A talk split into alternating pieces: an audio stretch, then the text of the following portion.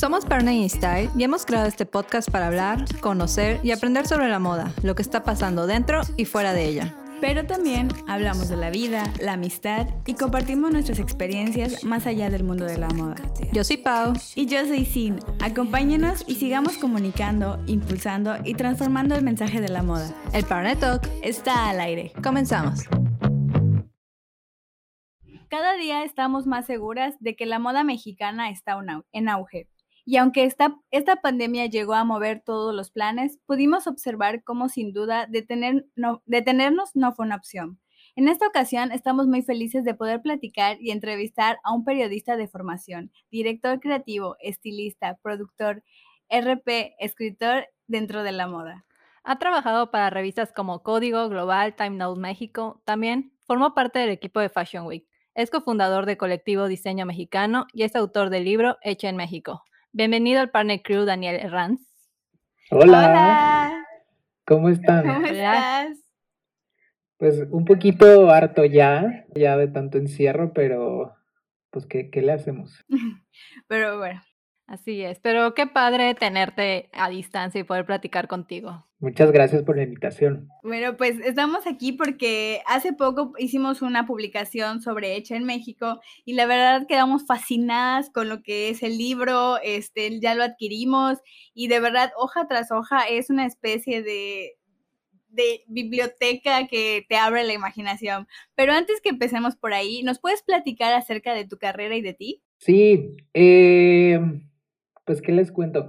La verdad es que yo empecé en moda, o sea, como por mera casualidad. Yo creo que es muy, muy común de repente como que escuchar, y te lo digo porque yo, o sea, me, ha tocado como ser el escucha de estas historias en las que mucha gente se da cuenta desde, desde que son chiquititos que, que les gusta la moda y de gente que vestía las muñecas eh, a sus muñecas o gente que compraba revistas, etcétera. Y la verdad es que yo, yo no era para nada así, o sea, como que siempre me gustó todo el tema, pues como de dibujar, colorear, pintar y siempre tuve clases como de expresión gráfica.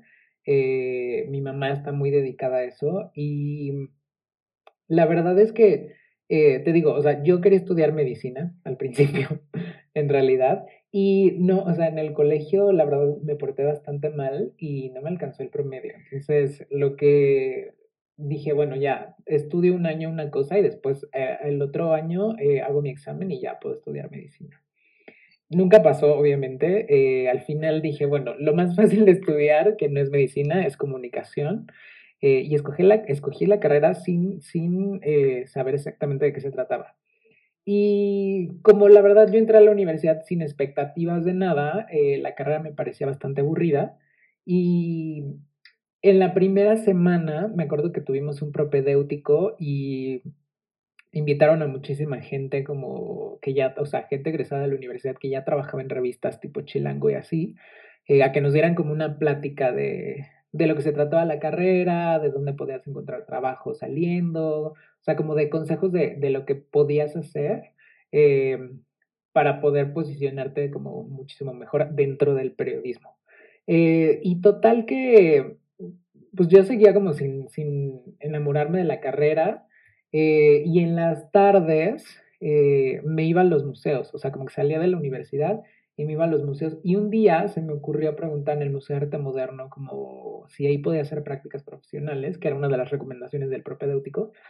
Y me dijeron que sí, o sea, como para mi sorpresa me dijeron que sí, y yo tenía, que te gusta, como 18 años más o menos. Eh, no sabía hacer absolutamente nada, entonces eh, me dejaron en el departamento de comunicación. Eh, ahí empecé a hacer pues, relaciones de, de Excel, o sea, cosas aburridísimas, hasta que me empezaron a, a decir como que si quería apoyar de repente en el montaje de algunas exposiciones. Y en esa época Ana Elena Malet, que es esta curadora de, diseño, que me parece una de las mentes más brillantes, eh, estaba montando una exposición en homenaje a Fernando Gamboa, que había sido, no me acuerdo si fue el diseñador del museo, algo hizo para el museo. Total que yo estuve muy poquito tiempo, estuve tres meses, porque también dije, o sea, no me quiero aventar mm, seis meses, porque si no me gusta, pues me voy a tener que quedar aquí mucho tiempo. Entonces, lo hice tres meses nada más y de ahí cuando acabé, eh, dije, bueno, pues no puedo regresar a la escuela y ya porque pues me da una hueva absoluta la universidad. Y mandé mails a todas las revistas de arte que llegaban al, al museo y me contestaron de la revista Código. Eh, y ahí te digo, igual, sorprendentemente me dijeron, ok, sí, si quieres hacer prácticas profesionales, puedes venir. Yo no sabía absolutamente nada, no sabía, te juro, ni escribir un párrafo eh, sin tener por lo menos tres o cuatro faltas de ortografía o sintaxis. O sea, eh, porque era lo que justo yo estaba aprendiendo apenas en la carrera. Y, cuando yo entré a código iba como en, o sea, la mitad o casi por terminar mi primer semestre en la universidad. Entonces, eh, pues nada, o sea, básicamente así empecé y así conocí como el mundo de las revistas. Y ahí fue cuando como que me empecé a enamorar de todo este proceso, de cómo planear una revista, de cómo eh, hacerla, cómo editarla, cómo pedir textos, cómo eh, hacer pues toda esta producción de fotos, conseguir fotos y todo, y todo el rollo. O sea, como que eso fue un proceso que me encantó y que ahí, fue ahí entendí eh, que tenía, bueno, más bien que podía hacer eh, eh, pues todo eso a través de mi carrera. Entonces ahí ya fue cuando hice un link por fin con la universidad y pues ya como que puse más atención a mis materias. Y, de, o sea, en esa revista estuve como dos años y medio, más o menos. Yo escribía cosas de arte y diseño. La verdad es que te digo, la moda no, no me interesaba en lo absoluto. O sea, yo sabía que existía y de repente me tocaban hacer notas eh, pues del estilo, pero nunca, nunca fue como que alguna fuente que yo pidiera así de quiero hacer específicamente cosas de moda, eh, nunca lo hice. Y de ahí, rarísimo, estuve activo como dos años y medio y luego me fui a Grupo Expansión, eh, pero me fui a trabajar en una revista de fitness, que era otra cosa totalmente diferente. Y, ahí, eh, o sea, aprendí muchísimas cosas, eh, sobre todo ya como en una editorial, digamos, como mucho más grande. Y ahí eh, conocí a gente como Pamela Ocampo, por ejemplo, que fue la editora del Oficial mucho tiempo. Ella estaba en la revista Elle en ese entonces, conocí a Sara Galindo, o sea, conocí a mucha gente que pues no es como que estuviera empezando, pero, pero de cierta forma sí. O sea, lo que conocemos hoy eh, sí era lo que estaba haciendo. Entonces ahí estuve muy poquito tiempo porque la revista donde yo trabajaba la cerraron y luego me fui a trabajar a esta revista que se llama Glocal. Y ahí eh, era una revista dedicada, todavía existe, es una revista muy linda que habla de arquitectura y diseño, eh, más la parte como de diseño industrial, pero un día, eh, era, me acuerdo que era 2013. En esa época, qué horror, ya siento que me siento, o sea, sueno bien anciano diciendo, en esa época, pero en esa época, justo eh, Editorial Yalou, que es una editorial muy, muy famosa y muy vieja en Francia, eh, contactó a esta revista donde yo trabajaba y nos contaron que querían traerlo oficial a México. Y pues todo estuvo muy cool y en esta editorial, eh, pues parte de ese proyecto me lo encargan a mí y, y ahí fue cuando yo descubrí, digamos, como todo el universo eh, de la moda. Eh, porque teníamos que hacer como este dummy, que era el número cero de la, de la versión mexicana del oficial. entonces nos mandaron, o sea, fue increíble porque nos mandaron revistas de todo el mundo, o sea, era el oficial China, eh, Italia, Brasil, India, o sea, ver las, las ediciones de muchísimos países y a partir de ahí construir una para México. Entonces lo que hicimos en este número cero, pues fue hacer la revista eh, como nosotros pensábamos que tenía que ser y ahí empezamos, ahí esas fueron mis primeras producciones de, de foto eh, y ahí fue cuando yo entendí cómo era el proceso de de crear editoriales de moda, de cómo era trabajar con, con fotógrafos, con estilistas, con maquillistas, con modelos. Eh, me acuerdo perfecto. Y es, y es, o sea, a pesar de que este número nunca se publicó, eh, las fotos que hicimos nunca se publicaron en ningún lado porque al final la revista se la llevaron a otra editorial que es donde la empezó a hacer Pamela. Em, eh, fue un trabajo que yo, o sea, le tengo muchísimo cariño porque además también empecé a conocer ahí a gente como, como Isa Liz, por ejemplo, que ella también estaba empezando a modelar acá en México. Eh, y fue, digamos, como que mi primer contacto con la moda. Total que cuando terminamos de hacer este domi y nos dicen que, pues, que la revista no se va a quedar en este editorial donde yo estaba, pues como que sí me dio un, un bajón porque me había emocionado muchísimo. O sea, como que había entendido que la moda era más, más allá de un desfile o una modelo guapa, sino que podías crear conceptos a través de las fotos, podías planear las fotos, eh, hacer tu propio casting de modelos, eh, sabes, como que buscar qué tipo de línea querías hacer, eh, o sea, como que implicaba muchísimas cosas que yo desconocí en ese momento. Entonces, como que me empecé a clavar mucho en el tema y me puse a buscar cosas de, o sea, como más teóricas sobre la moda. Y ahí empecé a encontrar, pues, todo esto como digamos como que la parte en la que la moda empieza a juntarse con temas sociales, políticos y culturales, cómo, cómo todo esto tiene que ver y cómo se afecta, eh, sabes, como en, en, en, en, su totalidad en general.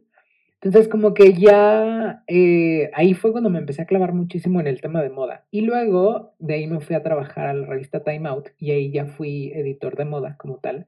Y en ese entonces, pues empecé a conocer a los diseñadores mexicanos y ahí me empecé a hacer de muchísimos amigos, eh, eh, fotógrafos, maquillistas, estilistas, eh, modelos, los propios diseñadores, y empezamos a crecer juntos, básicamente. Entonces, ya para, o sea, digamos como que yo ya empecé a absorber el mundo de la moda como pasaba en México eh, a través de mi trabajo y también en mi vida, porque te digo, o sea, esta, esta, gente se convirtió en mis amigos y pues con ellos era con los que yo salía los viernes en la tarde y nos íbamos de fiesta y nos íbamos de viaje y no sé qué.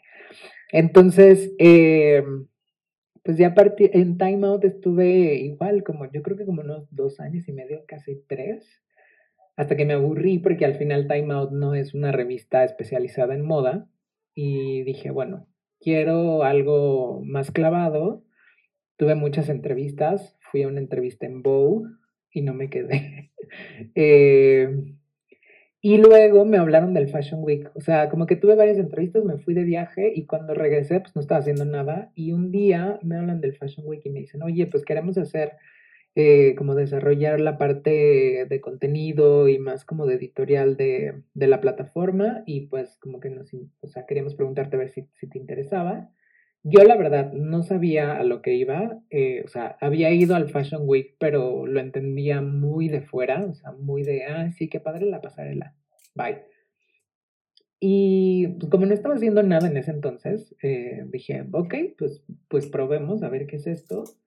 Eh, y ahí, o sea, en, en Fashion Week estuve, estuve, estoy desde 2015, o sea, son cinco años en los que aprendí muchísimo, o sea, dejé, digamos, como de cierta forma, dejé atrás todo el mundo editorial y, y me enfrasqué como en entender cómo se produce la moda en México, en trabajar más de la mano con los diseñadores, entender cómo construyen sus colecciones, dónde de dónde nacen las inspiraciones, eh, cuál es el proceso de fabricación de la ropa, eh, cuál es el proceso que siguen para planear su desfile, qué es lo que les gusta eh, a los diseñadores, aprender como el ADN de, de, las marcas, cuál es la diferencia, por ejemplo, entre Lorena Sarabia y Alex Olivarri, porque a pesar de que son de la misma generación, pues tienen como visiones y empresas totalmente diferentes. Y de la parte de contenido, pues empecé a entender digamos, como ya con mayor seriedad, eh, la parte de, de, planificación y producción de moda como tal. Y, y, al mismo tiempo fue una cosa muy ruda porque era es un trabajo bastante absorbente, o sea, sí era un trabajo 24/7. A mí me daba muchísima risa porque cada que yo decía que trabajaba en el Fashion Week, la gente me decía, ay, solo trabajas dos veces al año, wow.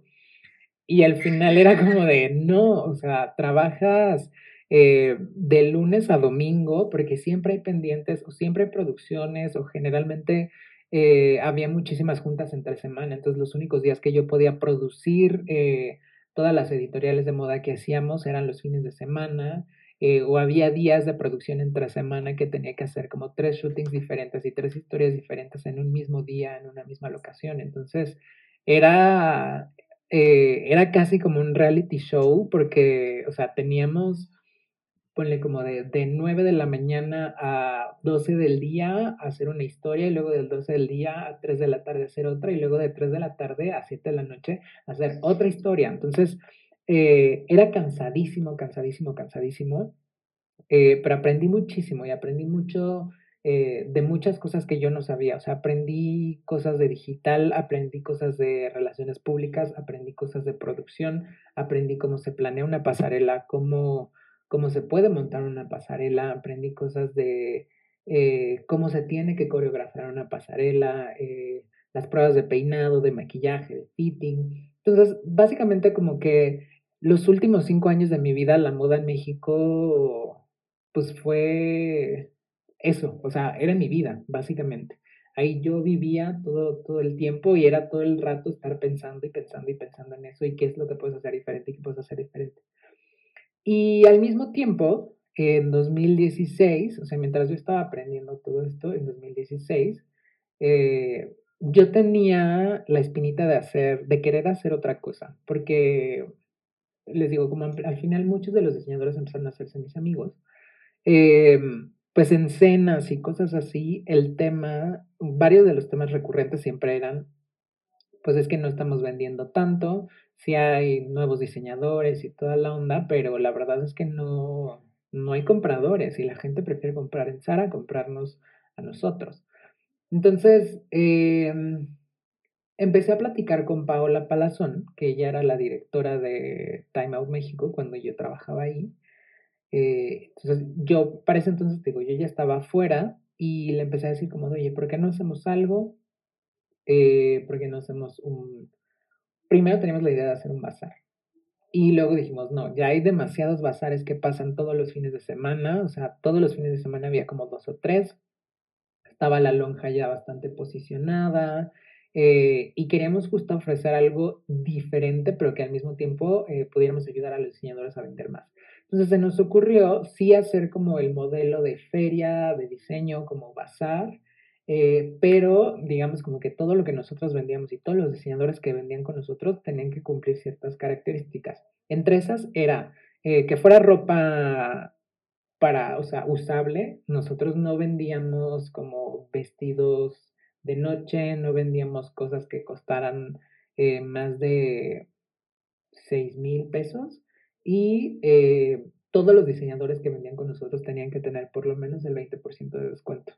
Entonces, eso eh, nos ayudó muchísimo porque pues la gente, o sea, como que era el momento para que la gente pudiera eh, comprar más diseño mexicano y también para que los diseñadores pudieran vender incluso cosas de temporadas pasadas que tenían guardadas en bodega. Eh, entonces al proyecto le empezó a ir bastante bien. Eso fue colectivo en un inicio. Tuvo una aceptación sorpresivamente muy buena. Y empezó a crecer orgánicamente. O sea, como que la primera edición me acuerdo que hicimos este bazar como con 30 diseñadores más o menos. Y para la segunda, los mismos diseñadores que se habían pasado la voz eh, nos empezaron a buscar y nos escribían. O sea, gente como Siwa, por ejemplo, como Vanessa, que ya nunca había, nunca había vendido en un bazar porque eh, su filosofía de marca, pues como que era otra. Em, y me escribió y me dijo, eh, ¿por qué no me invitaste? Yo quiero vender contigo, no sé qué, bla, bla, bla. Total que la segunda edición la hicimos con 60 marcas, que ya era el doble. Y luego, eh, Cory Crespo, que es el presidente de Fashion Week, me dijo un día, este, oye, ¿qué onda con tu proyecto? No sé qué, me encanta. Eh, tráelo a Fashion Week, hay que hacer algo. La primera idea obviamente pues era vender, irnos a vender al Fashion Week y yo le dije, no, porque eso ya lo hizo antes Compra Moda Nacional, que cuando hacían el Fashion Week en, Campo Marte, en la carpa, eh, Compra Moda Nacional tenía un pabelloncito ahí de, de marcas que estaban a la venta. Entonces yo le dije, la verdad es que no quiero hacer algo que ya se ha hecho antes. La propuesta fue como de, yo como colectivo tengo una participación en el Fashion Week y yo voy a presentar a los diseñadores eh, uno, número uno, que la gente está consumiendo y número dos, eh, a los diseñadores que nunca antes han participado en un Fashion Week porque son, pues no son tan grandes como, como Benito Santos, por ejemplo, ¿no? Y así empezamos a participar en el Fashion Week con colectivo desde 2017, en abril de 2017 fue la primera pasarela. Eh, y ha sido, o sea, te digo, eso nos ayudó muchísimo también a que el, el proyecto tuviera eh, mucha repercusión en medios, o sea, de repente nos entrevistaban de e, en Italia, en, Londres, y era como de el desfile que presenta los nuevos diseñadores en el Fashion Week. Entonces era, o sea, era bien bonito porque además era trabajar con estos diseñadores eh, en sus colecciones, ver de qué forma eh, queríamos el desfile, pensar en la música, hacer todo el casting de modelos, etc. Y, ya, o sea, como que eso era lo que estábamos haciendo. Y luego yo quería, yo tenía muchas ganas de hacer un documental de moda. O sea, ya teniendo tanto tiempo trabajando con, pues en todo este mundo, a mí me interesaba muchísimo, pues, generar algo. Y en 2018, más o menos en diciembre, en una comida, o sea, en una cena de, de Navidad, eh, de esas de fin de año que haces con tus amigos, eh, pues estaba una de las editoras de Planeta, que es la editorial que publica Hecha en México. Y pues ahí en la plática ya, ¿sabes? Como en la cena, como que dijimos, ay, sí, estaría padre hacer un libro de moda mexicana, pero son cosas como de esos que dices que piensas que nunca van a tener repercusión alguna. De esos planes que salen en una fiesta, ya sabes. Sí, o sea, literal, te lo juro, fue como de, ay, sí, sí, qué, qué cool, hay que hacer un libro de moda mexicana, ja, ja, ja, ja, bye, ahí quedó. A ver, Ajá. Y luego, eh, en enero de 2019, nos dice, oigan, eh, pues mándenme la propuesta de, de libro, o, o qué hacemos. Y pues nos quedamos así como de, ¿qué? Eh, en serio? Ajá, o sea, fue como de, ok.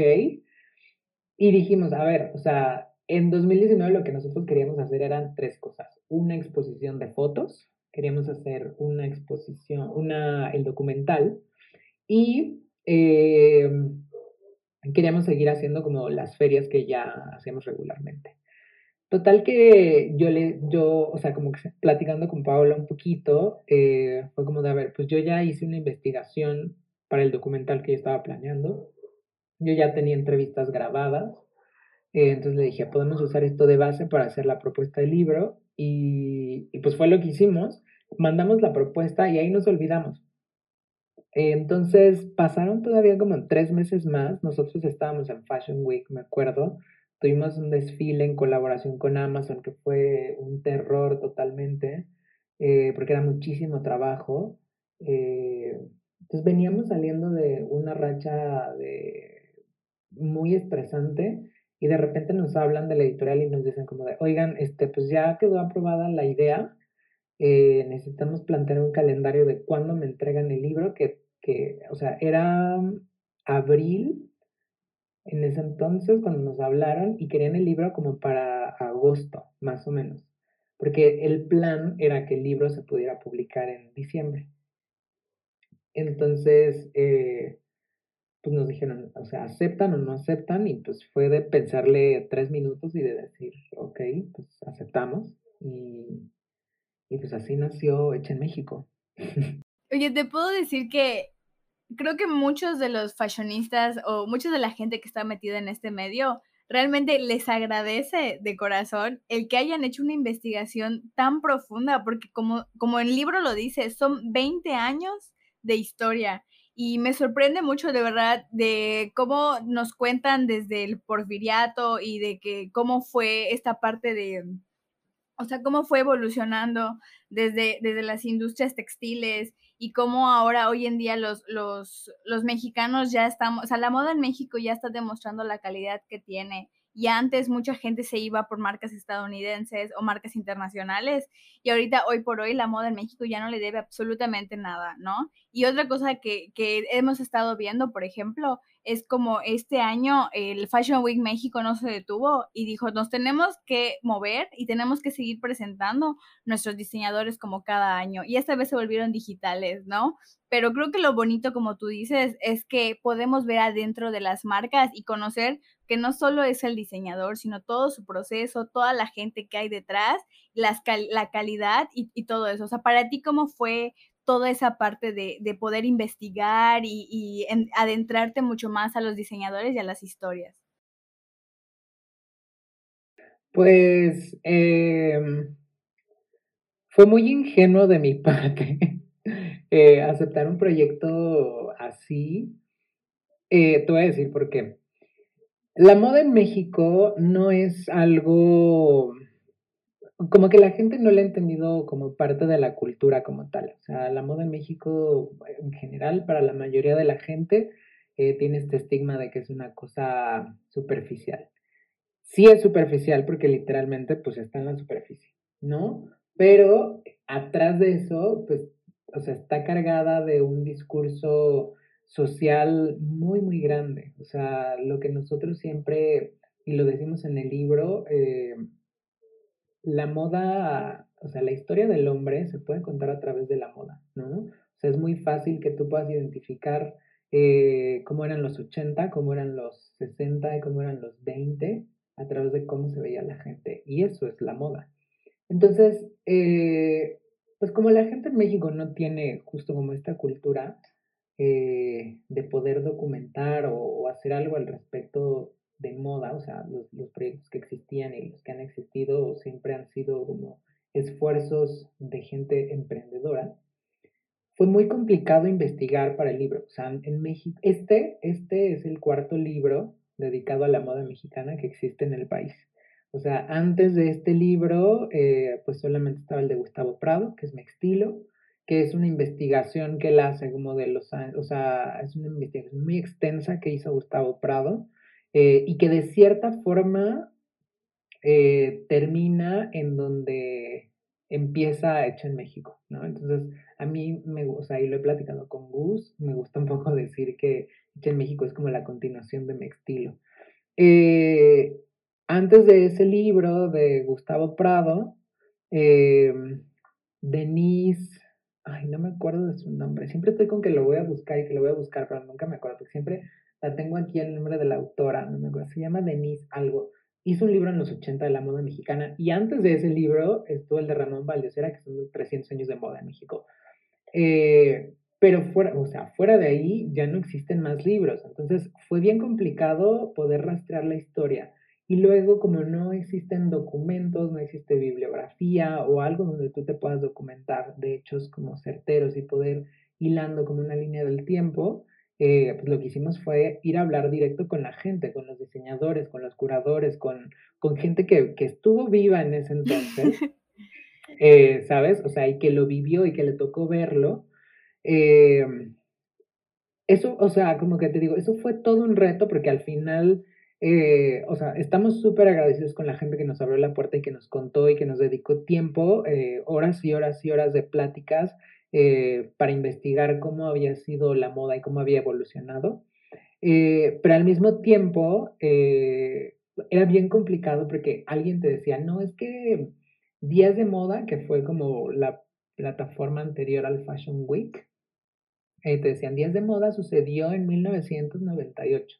Y otro te decía, no, empezó en el 95, pero en el 98 pasó esto. Y otro te decía, no, claro que no, pasó en el 99, no sé qué. Entonces era como de, ver quién tiene la razón, hacer eh, tarea de detectives. Entonces, eh, fue un proceso muy, o sea, en ese sentido fue muy, la sufrimos muchísimo, muchísimo, muchísimo, porque te digo, no hay tanto archivo en el que tú te puedas meter a investigar. Eh, y justo, o sea, sobre todo en los primeros años, o sea, este libro empieza en 1999 eh, y en esa época, justo también una cosa curiosa es que es el cambio, digamos como que no el cambio, pero es como la llegada del Internet y la llegada de los blogs tipo esmas.com. Entonces, hay mucha información que se publicaba ya en esos blogs, o sea, que se dejó de publicar en periódicos y que se publican en esos blogs. Y obviamente esas páginas hoy ya no existen. Entonces, eh, pues te digo, o sea, como que es información perdida eh, y fue bien complicado, pero al mismo tiempo, dentro de esa, o sea, esa complicación implicó, te digo, salir a buscar a muchísima gente, platicar con muchísima gente y enterarnos de cosas eh, que yo no tenía idea, por ejemplo, de, del registro de la carrera de creación de moda en la Secretaría de Educación Pública, en qué año pasó, qué, qué, cuál fue la primera escuela que tuvo esa carrera, porque antes de eso sí existía Janet Klein, por ejemplo, pero eran carreras técnicas, eh, no era una licenciatura como tal. Eh, enterarte también de cómo afectó, por ejemplo, el Tratado de Libre Comercio a, todos los diseñadores de esa época, como muchos cerraron, como muchos eh, dejaron de producir cosas y, y eso. Te digo, fue bien padre poder platicar con, pues con toda esta gente, o sea, gente como Lidia Lavín que lleva muchísimo, o sea, yo creo que lleva más de 20 años eh, metida en todo el rollo de la moda, gente como Ana Elena Malet que, que, es alguien a quien yo admiro muchísimo, o sea, me parece una mujer brillante, o sea, eh, ha dedicado gran parte de su carrera a, a, a, estudiar lo que ha pasado, no solo en moda, sino en diseño en general en México, y justo ella fue de las, o sea, la primera exposición de moda como tal que sucede en el Carrillo Gil, en el Museo Carrillo Gil, la hizo ella, se llama Boutique y fue justo en el, no me acuerdo si fue en el 99 o fue en el 2000. Y, y, tenía, se estaba presentando diseñadores jóvenes en esa época como Julia Renata, como Macario Jiménez, o sea, te digo, como que enterarte de todas esas historias fue, fue increíble, o sea, yo gocé muchísimo la parte de la investigación, pero también la sufrí, eh, porque te digo, o sea, fue invertir muchísimo tiempo y además no es como que yo pudiera dedicar mis días completos a, escribir el libro, ¿sabes? O sea, yo seguía teniendo mi trabajo en mi oficina, eh, Paola también, entonces yo salía de mi oficina más o menos, o sea, teniendo este trabajo tan pesado que es el Fashion Week, salía de mi oficina más o menos como entre 7 y 8 y media de la noche y llegaba a mi casa a abrir el archivo y ponerme a repasar lo que ya había escuchado, a escuchar las entrevistas eh, y ponerme a escribir. Y, pues terminaba de escribir como a las 3 de la mañana, 4 y al día siguiente 6 de la mañana, 7 de la mañana y tu teléfono ya sonando como loco. Entonces fue una época muy, muy dura, muy cansada, pero al final yo, yo personalmente eh, tenía tantas ganas de, de, ver ya este libro formado, de ver cómo iba a quedar, de, de verlo, tocarlo, abrirlo y hojearlo, eh, que no me importaba, o sea, no me importaba nada y fueron meses en los que yo de verdad no vi a mi familia muchísimo tiempo, eh, no salía, o sea, no salía de fiesta, no iba a mis amigos porque todo el tiempo libre que yo tenía, pues lo dedicaba a, a buscar la información de todo. Wow, la verdad es que pues sí me imagino todo el trabajo que tuviste. La moda es así un mundo, o sea, literal tenemos moda desde los cavernícolas, los egipcios y todo. Entonces, bueno, eso te dedicas a los 20 años, pero, pero sí es bastante, o sea, como las tendencias igual nos han bombardeado y todo. Entonces, yo creo que pues sí, como cuentas, era así días que, hay días supongo que no tenías ganas de escribir, hay días que estabas muy motivado, pero yo creo que ya tener el libro en tus manos es como que dices, wow, realmente valió la pena y que más gente pueda conocer la moda, la línea del tiempo gracias a ti, está muy padre. Pues sí, era un poco el punto, o sea, como que siempre desde el inicio tuvimos claro que así como colectivo era un proyecto que, buscaba acercar a los consumidores de moda eh, con los diseñadores y que así generar que la gente pudiera comprar más moda nacional.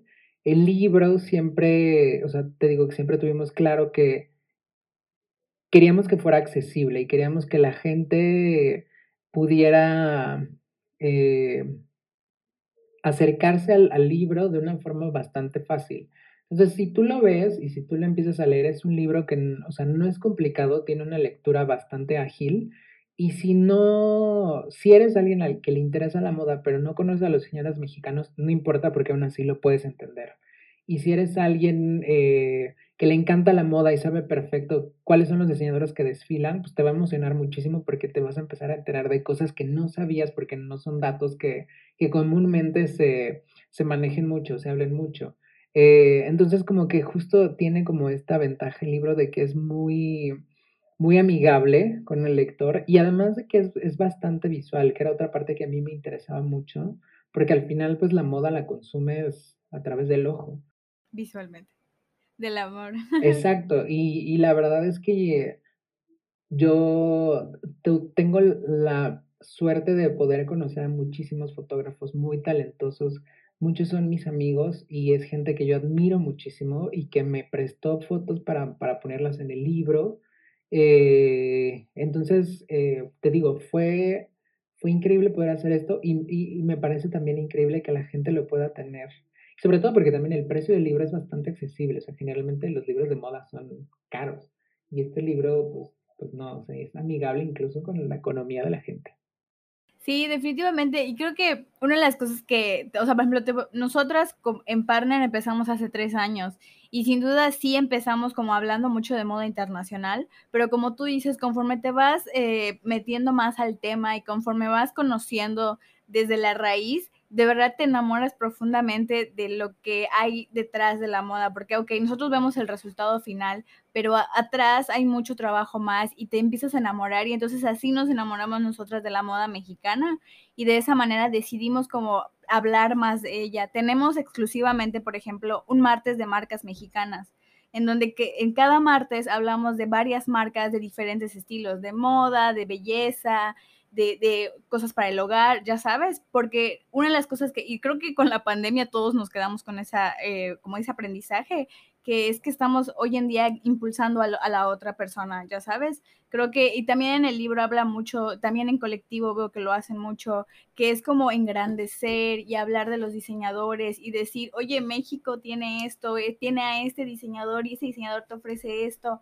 Entonces, creo que es muy, muy padre y de verdad ese libro lo, lo tiene en todos los sentidos. Hablando gráficamente, es, es, es, un libro bellísimo, como tú dices, las fotografías están increíbles.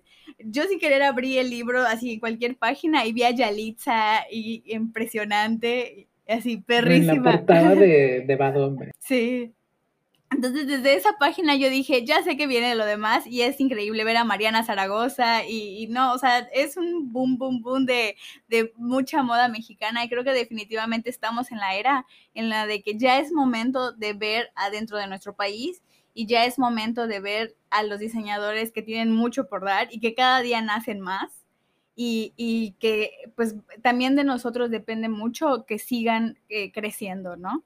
Sí, igual porque nosotras en Partner cuando comenzamos, yo me acuerdo que conocía a los diseñadores que salían en Fashion Week, pero más allá del Fashion Week hay miles de diseñadores mexicanos que no mucha gente tiene a veces la oportunidad de ver.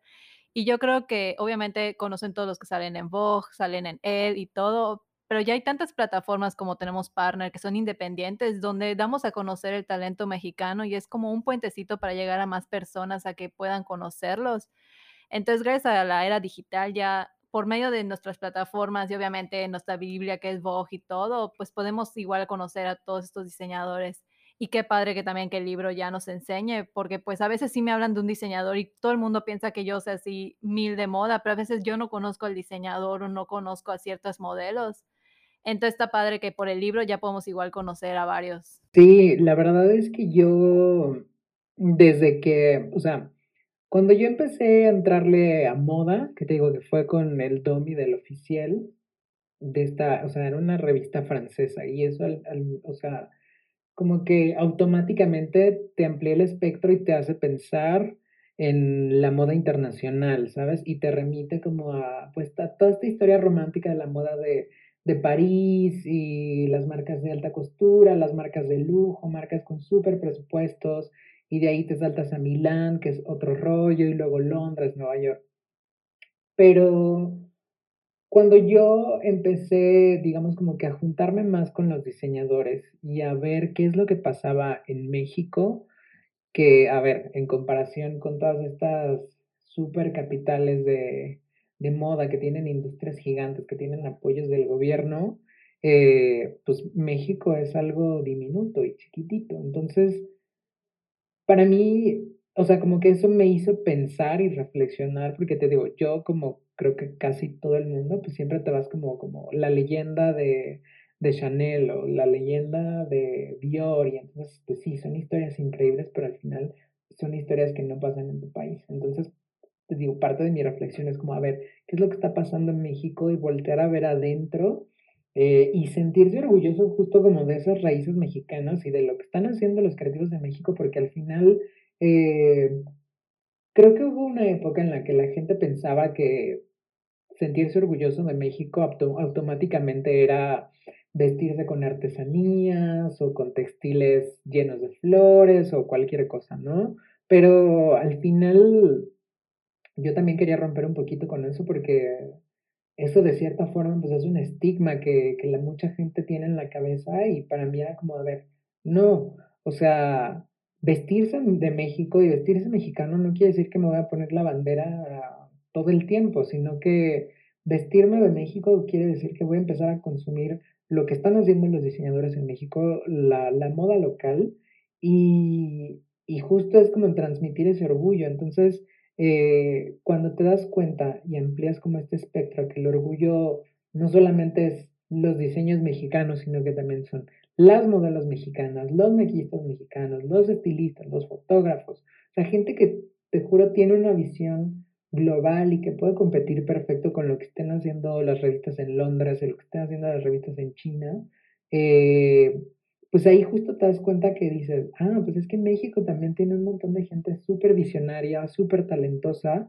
eh, y eso es lo que buscamos rescatar y, y, y, digamos como que homenajear en el libro. O sea, nosotros eh, siempre, siempre, siempre estamos a favor de que se comunique lo hecho en México y lo que tenga el sello eh, mexicano en la frente 100%, porque te digo, o sea, yo, yo sí era de esas personas que de repente, por ejemplo, en las producciones que yo hacía, pues sí, mis modelos siempre eran como estas europeas, guapísimas o las rusas, eh, pero después dije, no, a ver, ¿cuáles son las modelos mexicanas? Entonces, como que siempre trato de que en, casi en todo lo que haga, si puedo, eh, que todo sea mexicano, pues bienvenidos, ¿sabes? O sea, hay veces en las que no y también se vale, o sea, hay que ser inclusivos, pero eh, pues sí trato de, emplear a, gente mexicana y a gente que yo sé que pues está ahí picando piedra y, y, que hace trabajos increíbles. Entonces, digamos como que convertí ese orgullo mexicano en parte como de, de mi sustancia y lo que yo quiero transmitir con, con todo lo que hagas, ¿sabes? Como desde, desde cosas chiquitas hasta cosas de, de, forma profesional, que ahora estoy muy metido, por ejemplo, en cosas de marcas y cosas más que tienen que ver más como con publicidad, pero incluso ahí trato de absorber como el trabajo de gente mexicana y de gente que, te digo, que pues, está ahí eh, luchando y proponiendo y, y, buscando nuevas ideas. Sí, definitivamente, eh, ahora más que nunca pudimos, creo que este Fashion Week en el que todos pudimos ser parte literalmente desde nuestros hogares, nos, nos, permitió poder ver a todos estos mexicanos que de verdad se están esforzando día con día por tener tendencias nuevas, eh, investigan, se van de viaje, y sobre todo en los materiales. Ahorita que el fast fashion está como mucho en auge y que cada vez se habla más de esto y de cómo podemos mejorar la industria en ese sentido. Eh, los productores de nopal, piel de nopal, etcétera.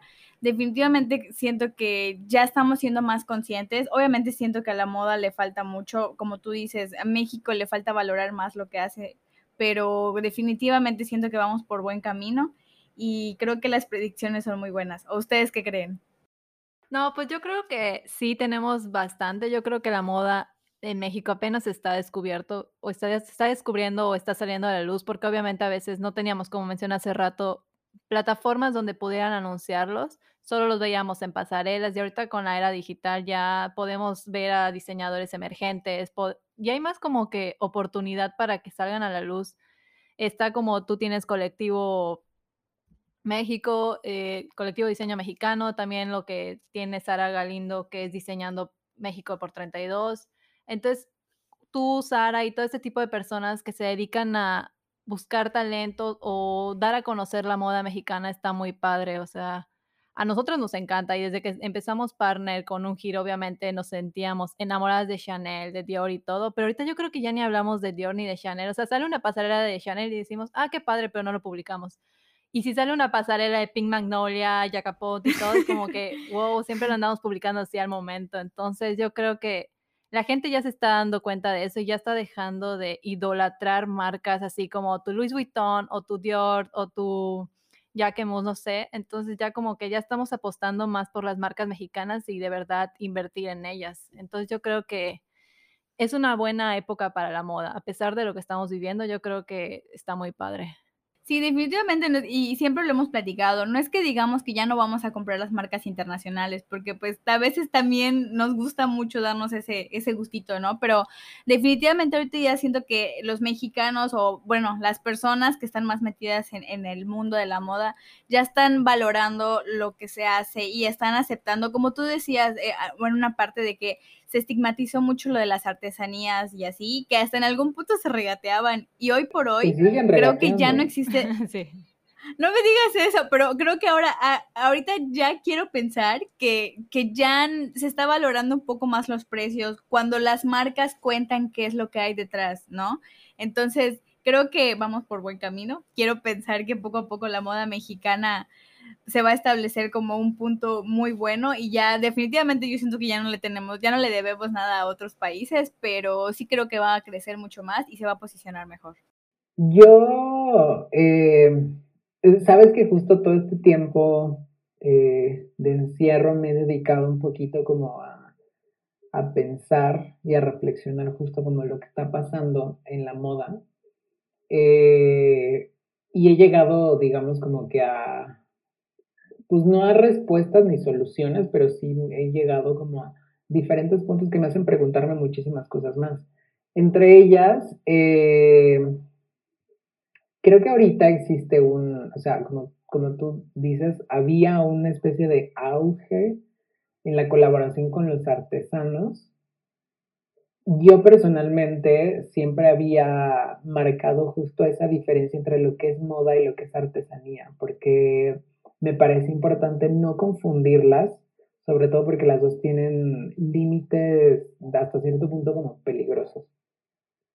Y justo ahora, eh, creo que la palabra artesanía pues sí te remite como a estas comunidades que tienen técnicas ancestrales increíbles y que trabajan de una, de una manera, o sea, que son maestros artesanos, ¿sabes? Y que pueden trabajar los hilos de una manera eh, que nadie más lo puede hacer. Pero al mismo tiempo creo que, es que te digo, o sea, como que creo que la, gente empieza a tirar como muchísimos estigmas que de repente eh, siento que eso, más que ayudar, como que empieza a hundir otra vez y digamos como que a, fragmentar. Te lo digo en el sentido de que últimamente yo he visto muchísimos eh, posteos, por ejemplo, de diseñadores como Chris Goiri, que postea una foto y dice, este es mi pantalón de la colección Bla, eh, con un tejido, o sea, con un textil artesanal que me fui a comprar a Oaxaca, ¿no? Y entonces la gente le empezó a tirar un hate increíble de, de para empezar, lo acusaban de apropiación cultural, que eso es otro tema, pero igual de importante. Eh, y le empezaban a decir como de, es que tú le compras a los artesanos súper barato y qué ridículo que tu pantalón cueste veintitantos mil pesos, ¿no? Eh, y, es lo que te digo, o sea, yo ahí me pongo a pensar y digo, a ver, entonces, eh, hay que entender el contexto de los artesanos, que al final, filosóficamente, como la definición de artesanía, pues es eso, o sea, son productos que están hechos en serie para venderse masivamente, ¿no? Eso es la artesanía y eso es la, diferencia que tiene la artesanía con el arte, por ejemplo, que el arte es una obra única e irrepetible. Y, luego, eh, pues te digo, como que este tipo de defensa que tiene la gente con los artesanos, de, cierta forma, te digo, empieza a, fortalecer este estigma que tiene la gente artesana, eh, que es de comunidades indígenas y por lo tanto no tienen acceso a la educación y por lo tanto no saben cómo vender sus textiles y por lo tanto no saben de negocios y por lo tanto es gente sin educación que nosotros tenemos eh, que defender ante cualquier conquistador como Chris Boyle que quiera y venga a robarlas, ¿no? Eso es lo que están dando a entender con todos esos comentarios. Y yo la verdad pienso como de, a ver, no, hay que entender el contexto de los artesanos. No es como que vivan en el siglo XIX. Los artesanos son comunidades de de gente que, por ejemplo, O sea, las artesanas tienen Facebook, las artesanas tienen Instagram, las artesanas saben lo que es Netflix, ¿sabes? O sea, es gente que vive también en nuestro mundo, no es gente incomunicada, es gente que sabe qué es lo que está pasando. Tal vez no de la forma, eh, más bien, tal vez no viven en el mundo en el que nosotros vivimos como muy, digamos, como en un contexto de ciudad, pero saben perfecto qué es lo que pasa. Entonces, eh, gente ignorante no es, y también es gente que puede proveer a un diseñador de una tela que al diseñador le gusta para construir una colección, y eso no tiene nada que ver con la apropiación cultural. Entonces te digo como que siento que sí, sí hay un avance, pero al mismo tiempo como que este avance ha despertado otras preguntas que de repente la gente pues ni siquiera trata de buscarle respuestas o ni siquiera hacerle las preguntas correctas y su, y su respuesta inmediata es ir a tirar hate en Instagram o en redes sociales, porque pues, como todos sabemos es muy fácil hablar atrás de un teléfono sin siquiera tener como todo este contexto, todo este bagaje, una investigación. Y, y, este ejemplo de Chris Gory que te pongo ha pasado, por ejemplo, como con, con esta diseñadora Pepa, Pipa Holt, que el huipil que le vendió a Katy Perry, que Katy Perry lo subió a Instagram y pues, eso también encendió las redes.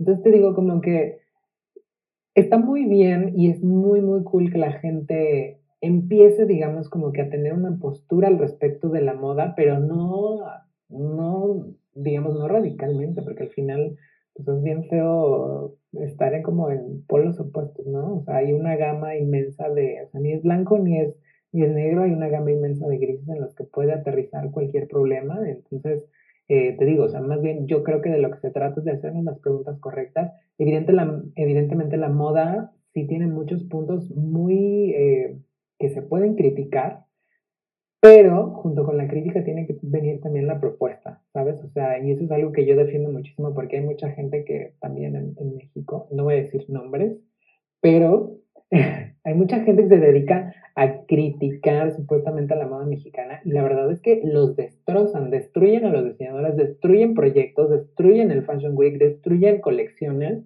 y luego yo me puedo empezar como, a ver, y entonces tú estás diciendo que todo esto que están haciendo muchísima gente está mal, ok, pero ¿cuál es tu propuesta? ¿Tú qué estás proponiendo? ¿Cuál es este proyecto tan de calidad eh, europea que me estás trayendo, que, que, con eso puedes decirme, es que lo que están haciendo es una cochina, ¿no? Entonces, eh, te digo, o sea, como que yo, yo personalmente sí creo que con la, con la crítica tiene que venir una propuesta, tiene que venir una respuesta, eh, y son cosas que al final espero que la gente pueda entender eh, próximamente, porque justo esto, o sea, te digo, al final este lo que estamos viviendo, lo que trajo el coronavirus, además de una crisis económica enorme, eh, pues es este momento de, pensar y, de poder proponer nuevas soluciones, de poder proponer nuevos formatos, nuevas formas, nuevos procesos.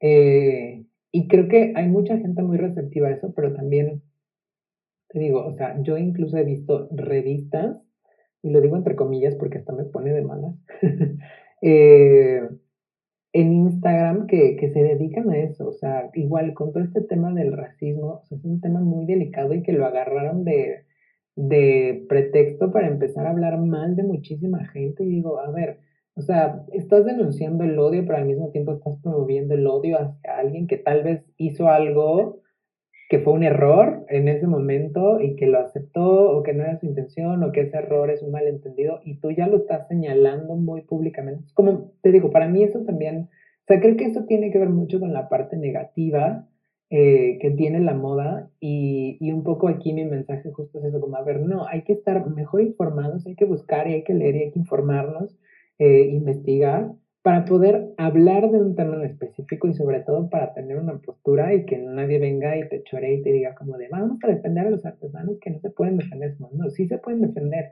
La verdad es que muchos de los artesanos no les gusta hablar o no les gusta caer en la controversia, porque hay mucha gente que te dice, a ver, si yo no le vendo a esta diseñadora inglesa que viene y me compra, ¿a quién le vendo? Los mexicanos me regatean, ¿sabes? Entonces es como, o sea, si nadie puede tocar las artesanías, entonces ¿dónde queda el trabajo de los artesanos? Nada más los ves y ellos de qué van a vivir. O sea, te digo, es, es, un círculo ahí vicioso en el que tenemos que hacernos preguntas y tal vez no, no, no vamos a encontrar respuestas inmediatas, pero sí podemos empezar a proponer cosas a partir de esas dudas. Sí, o sea, definitivamente empezamos este capítulo con una idea y ahorita estamos como con otra y siento que mi cerebro está así como de, puff, tiene tanta razón que realmente ya estamos como, ya es un momento de empezar a hacernos, como tú dices, las preguntas correctas para las respuestas que realmente necesitamos. Entonces, creo que definitivamente es como concientizar que si te vas a meter, o sea, que si se van a profundizar en la moda mexicana, que lo hagan más con conciencia y que no nos tiremos hate, o sea, simplemente si no te gusta o si quieres saber algo realmente, ve y pregúntalo o intenta investigarlo de otras maneras.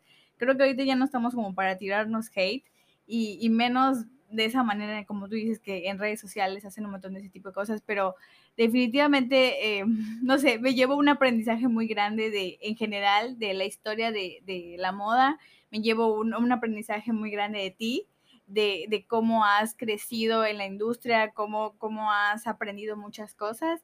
Y definitivamente, no sé, este capítulo terminó siendo muy, muy interesante para mí. Partner, ¿tú qué dices?